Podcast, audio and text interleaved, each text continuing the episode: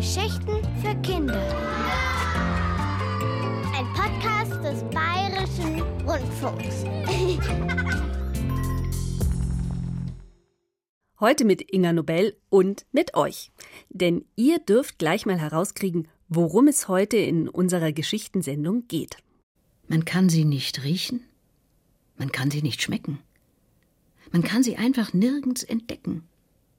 Man kann sie vergeuden, man kann sie vergessen, doch was man versäumt hat, kann man nicht messen. Man kann sie nicht kaufen, man kann sie nicht borgen, man sucht das Gestern, schon ist es morgen. Man kann sie gut nutzen und jemandem schenken, und wenn man Zeit hat, an sie denken. Gar nicht so einfach. Da muss man schon ein bisschen grübeln. Falls ihr noch nicht draufgekommen seid, noch ein kleiner Tipp. Das hier hat auch damit zu tun.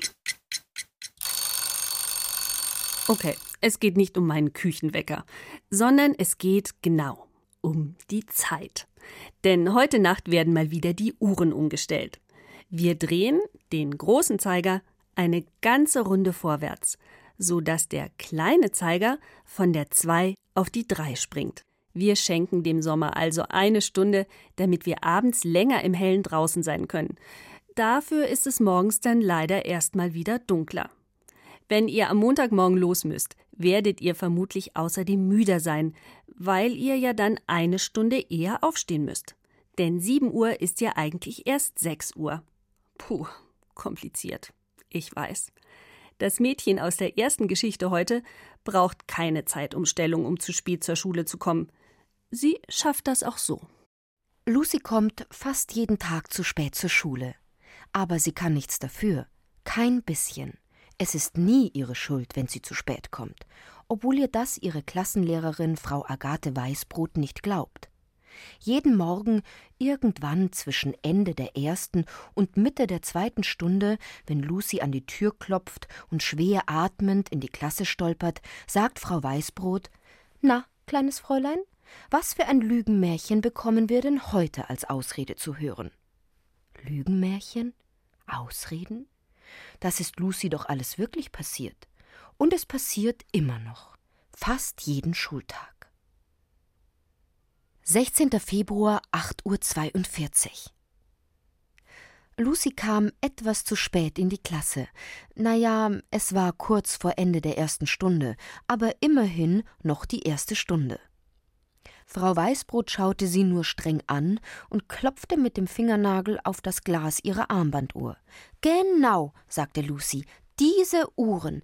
Etwas Unzuverlässigeres gibt es ja wohl nicht, denn ohne Uhren wäre ich heute ganz bestimmt pünktlich gewesen. Das war nämlich so. Ich komme doch auf meinem Schulweg immer am Uhrengeschäft Brinkmann vorbei. Das ist der nette Laden in der Kaiserallee. Eigentlich schaue ich ja beim Schulweg nicht in Schaufenster. Aber heute war ich sehr früh dran und da habe ich doch mal reingeschaut. Man glaubt es nicht. Alle Uhren im Schaufenster waren kaputt. Das kann wohl nicht sein, dachte ich mir.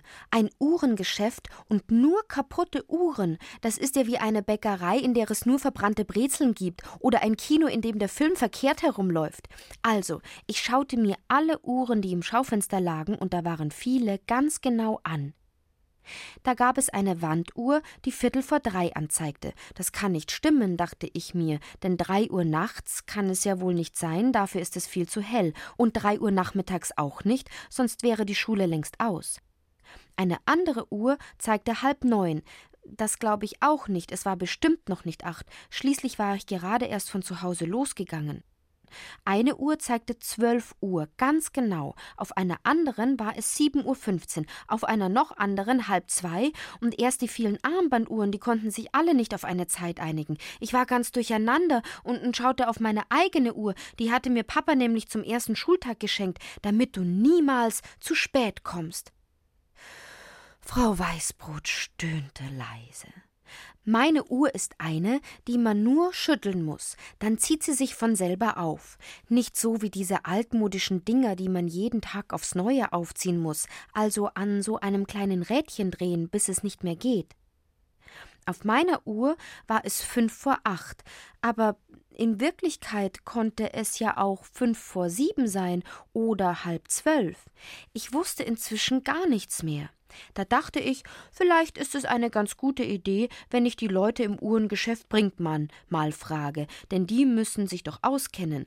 Wenn ein Uhrenmacher nicht weiß, wie spät es ist, wer dann? Aber die Tür ging nicht auf. Dann sah ich das kleine Schild hinter der Tür, und auf dem stand Öffnungszeiten Montag bis Freitag 10 bis 18.30 Uhr. Na, das ging natürlich nicht. Ich konnte ja schlecht bis 10 Uhr warten, um zu fragen, wie spät es ist. Erstens hätte ich es ja dann sowieso gewusst, und zweitens wäre ich zu spät in die Schule gekommen. Ich stand also vor dem Geschäft und dachte angestrengt nach. Da kam eine Frau vorbei und fragte: Willst du etwa zu Brinkmanns? Da musst du lange warten. Ich weiß, sagte ich, bis zehn Uhr. Nein, die sind nämlich im Urlaub, seit zwei Wochen schon. Sie kommen erst nächsten Montag wieder zurück. Ach so, sagte ich, dann verstehe ich, warum die Uhren im Laden nicht gehen, weil man sie so lange nicht aufgezogen hat. Wenn du wissen willst, wie spät es ist, das kann ich dir auch sagen. Es ist genau 8.23 Uhr. Moment, sagte der Postbote, der gerade mit einer prallvollen Posttasche an uns vorbeiging. Erzählen Sie dem Mädchen doch keinen Unsinn. Es ist genau, er schaute auf seine Armbanduhr, 7.42 Uhr, jawohl. Das wäre mir auch lieber so, sagte ich, dann bin ich nämlich noch rechtzeitig in der Schule. Meine Klassenlehrerin Frau Weißbrot beschwert sich nämlich in letzter Zeit manchmal, weil sie findet, ich wäre unpünktlich. Husch, husch, dann lauf aber fix, rief ein alter Mann, der hinter dem Postboten aufgetaucht war. Es ist nämlich schon fast halb neun. Quatsch, sagte der Postbote. Es ist nicht mal acht, ich muss es doch wissen. Schließlich sind wir von der Post berühmt für unsere Pünktlichkeit und Zuverlässigkeit. Dass ich nicht lache, sagte der alte Mann. Seit zwei Wochen warte ich schon auf eine Ansichtskarte von meiner Tochter. Sie ist nämlich im Urlaub. Na, vielleicht ist sie ja in Japan oder Italien, da dauert es natürlich etwas länger, sagte der Postbote. Unsinn, sie ist im Schwarzwald. Vielleicht hat sie ja noch keine Karte geschrieben, vielleicht hat sie es einfach vergessen. Was soll denn das heißen? Meine Tochter schreibt immer, und zwar sofort, wenn sie angekommen ist. Mir wurde irgendwie ein bisschen langweilig. Außerdem hatte ich immer noch keine Ahnung, wie spät es nun wirklich war. Ich wusste nur, dass es von Minute zu Minute immer später wurde. Da tauchte ein Polizist auf, der wohl dachte, der alte Mann und der Postbote hätten Streit und stellte sich zwischen die beiden. Nur die Ruhe, sagte er streng, keine Tätlichkeiten. Wieso Tätlichkeiten? sagte der alte Mann. Wir wollen nur rauskriegen, wie spät es ist. Dann sehen Sie doch einfach auf Ihre Uhr, sagte der Polizist patzig. Sie sind doch schließlich erwachsen.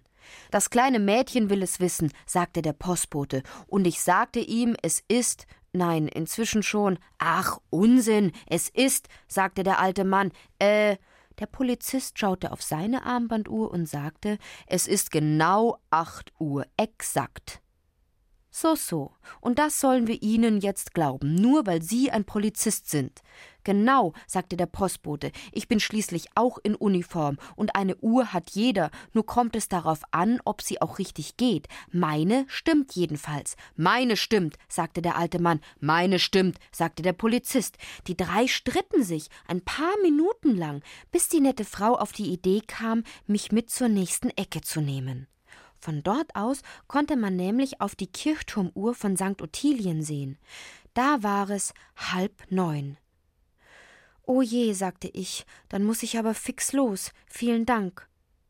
Und deswegen bin ich heute etwas spät dran. Aber man kann nicht genau sagen, wer wirklich schuld daran ist. Das Uhrengeschäft bringt man, der alte Mann, der Postbote oder der Polizist. Das reicht jetzt sagte Frau Weißbrot. Setz dich hin, Lucy, und halt endlich den Mund. Schon merkwürdig, dass die Uhren der Erwachsenen in der Geschichte alle eine andere Zeit angezeigt haben. Mit Handys wäre das nicht passiert. Die bekommen die Uhrzeit automatisch und müssen nicht gestellt werden. Trotzdem nimmt Zeit jeder anders wahr. Wie? Darüber singt die Band Pauken und Planeten. Oh, wir haben nur noch fünf Minuten. Hopp, hopp, jetzt. Zieh dir jetzt endlich die Schuhe an. Meine Tasche ist weg. Mensch, wo ist denn der Schlüssel? Los. Mach schneller. Ach, Menno. In fünf Minuten müssen wir los. Mama sucht den Autoschlüssel, Papa packt die Taschen. Mein Bruder holt der Hund bald mit, die Aufregung ist groß. In fünf Minuten müssen wir los. In fünf Minuten müssen wir los.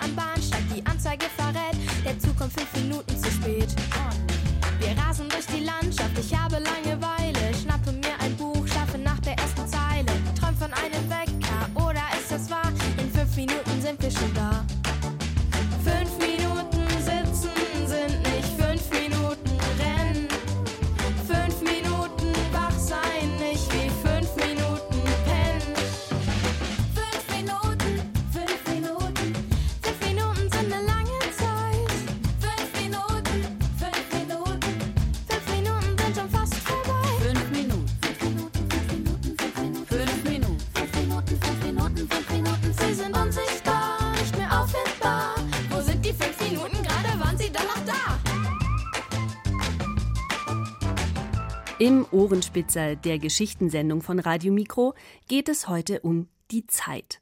Denn heute Nacht wird der große Zeiger auf einen Schlag 60 Minuten nach vorne gedreht.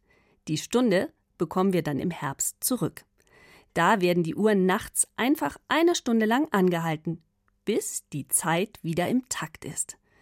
Dieses Zeiger anhalten passt perfekt zu diesem Jungen hier. Robert Färber war ein Held, ein Superheld. Allerdings keiner, der durch die Luft flog, Laternenmasten verbog und sich spektakuläre Prügeleien mit fiesen Bösewichtern lieferte. Robert war ein stiller Superheld, dabei aber um keinen Deut weniger erfolgreich als seine lärmenden Kollegen. Denn Robert konnte etwas, das sonst keiner vermochte. Er konnte die Zeit anhalten. Robert erinnerte sich noch genau daran, wie er diese eigenartige Fähigkeit entdeckt hatte. Es war Sommer, Sonntag, Sonnenschein, und sein Vater war mit ihm unterwegs ins Freibad, zum Tauchen. Auf der Fahrt schlug er vor, schon mal ein bisschen zu üben und sagte, bei drei halten wir zusammen die Luft an. Eins, zwei, drei. Robert hielt die Luft an, und plötzlich war es still und die Welt um ihn herum bewegungslos. Robert saß zwar immer noch im Auto, doch es fuhr nicht mehr. Sein Vater hockte mit dicken Backen hinter dem Lenkrad, steif wie eine Schaufensterpuppe. Die Passanten auf dem Bürgersteig, der Taubenschwarm am Himmel, alles stand still, war eingefroren wie das Bild auf einer Postkarte. Vor Schreck holte Robert Luft, und das Geschehen nahm seinen Lauf. Wie lange haben wir es geschafft? fragte sein Vater und schien gar nicht mitbekommen zu haben, dass die Zeit stillgestanden hatte. In den folgenden Tagen probierte Robert es immer wieder aus, setzte sich ans Küchenfenster und als eine Schar Studenten auf ihren Rädern vorüberfuhr, hielt er den Atem an und zack, erstarrten sie mitten in der Fahrt und fielen nicht mal um. Robert probierte es mit Autos und Zügen, mit Flugzeugen und einmal sogar mit einer Rakete im Fernsehen, die gerade ins All startete. Robert holte tief Luft und die Rakete blieb in der Luft hängen wie die Wiener beim Würstchenschnappen. Robert begann Schabernack zu treiben, denn ihm war aufgefallen, dass er sich frei bewegen konnte, wenn die Zeit stillstand. In der Schule vertauschte er die Pausenbrote seiner Mitschüler, versteckte die Brille der Lehrerin und drehte den Zeiger der Schuluhr eine Stunde weiter, und als er die Zeit wieder vergehen ließ, wunderten sich alle über den plötzlichen Schulschluss. Robert genoss seine Macht.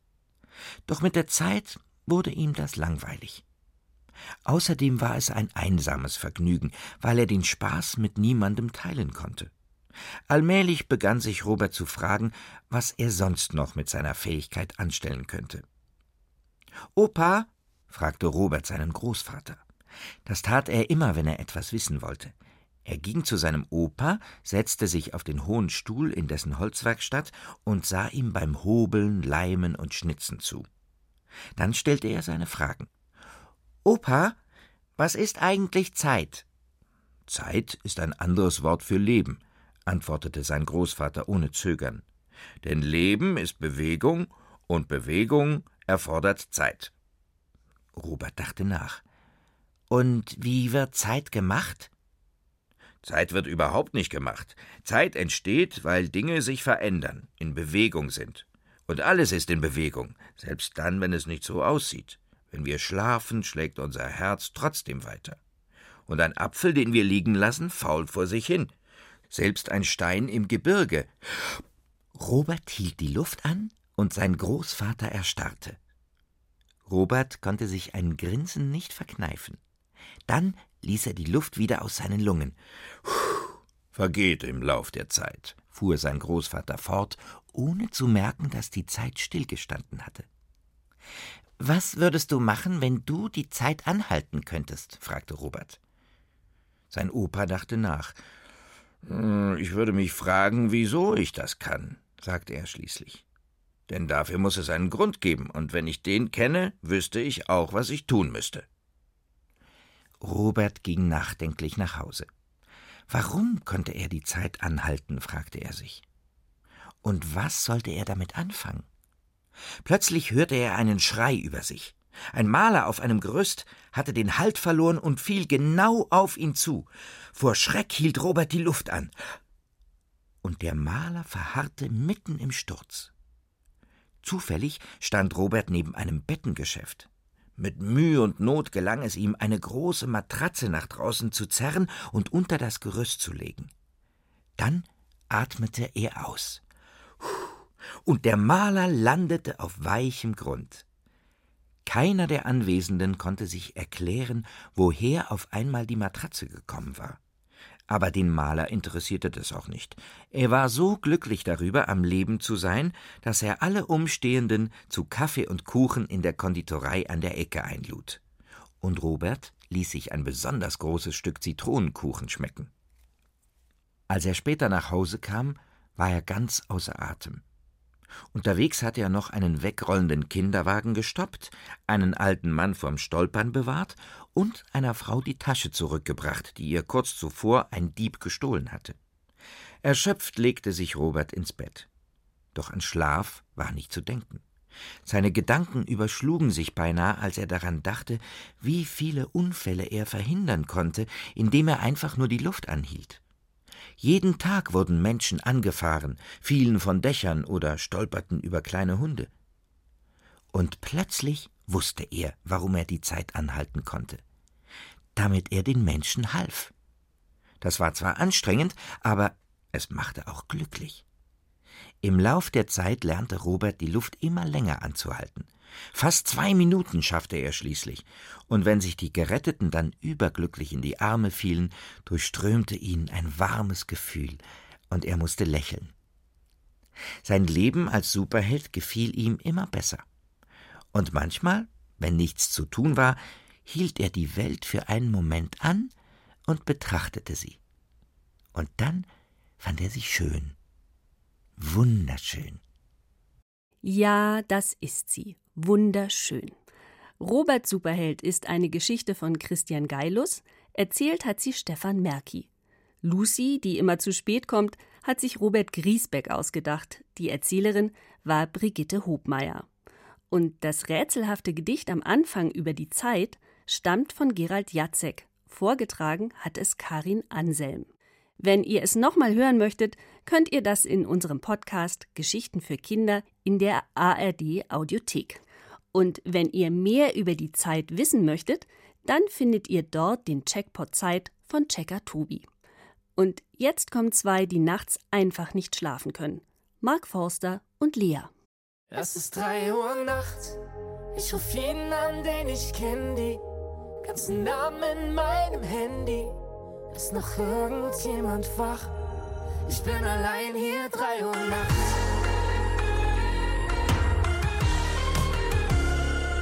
Nur wenn ich so hart renne, dass ich Wind im Gesicht hab. Nur wenn es voll ist und laut, bin ich sicher. Du bist der Grund, warum ich wach bleib und nicht schlafen. Jeder meiner Freunde grad um mich bisschen Schiss hat. Nur wenn ich rolle durch die Nacht, ohne Kontrolle durch die Stadt. All meine Kraft verpulvert ab, dann wirst du manchmal in mir ein bisschen blass. Ich weiß, ich vermiss dich. Doch nein, ich schick's nicht.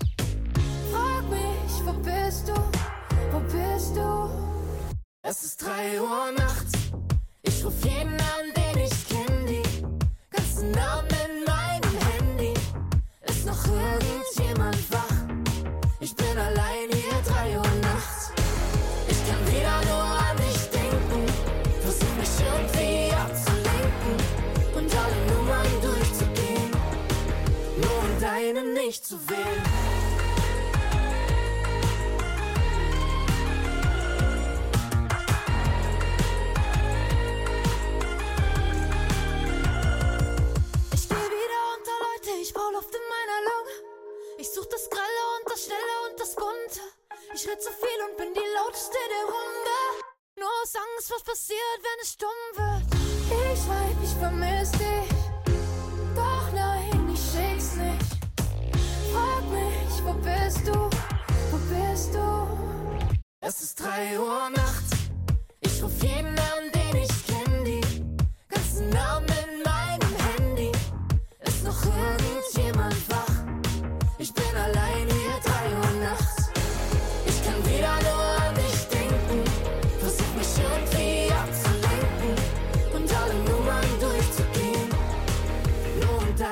Nicht zu wählen.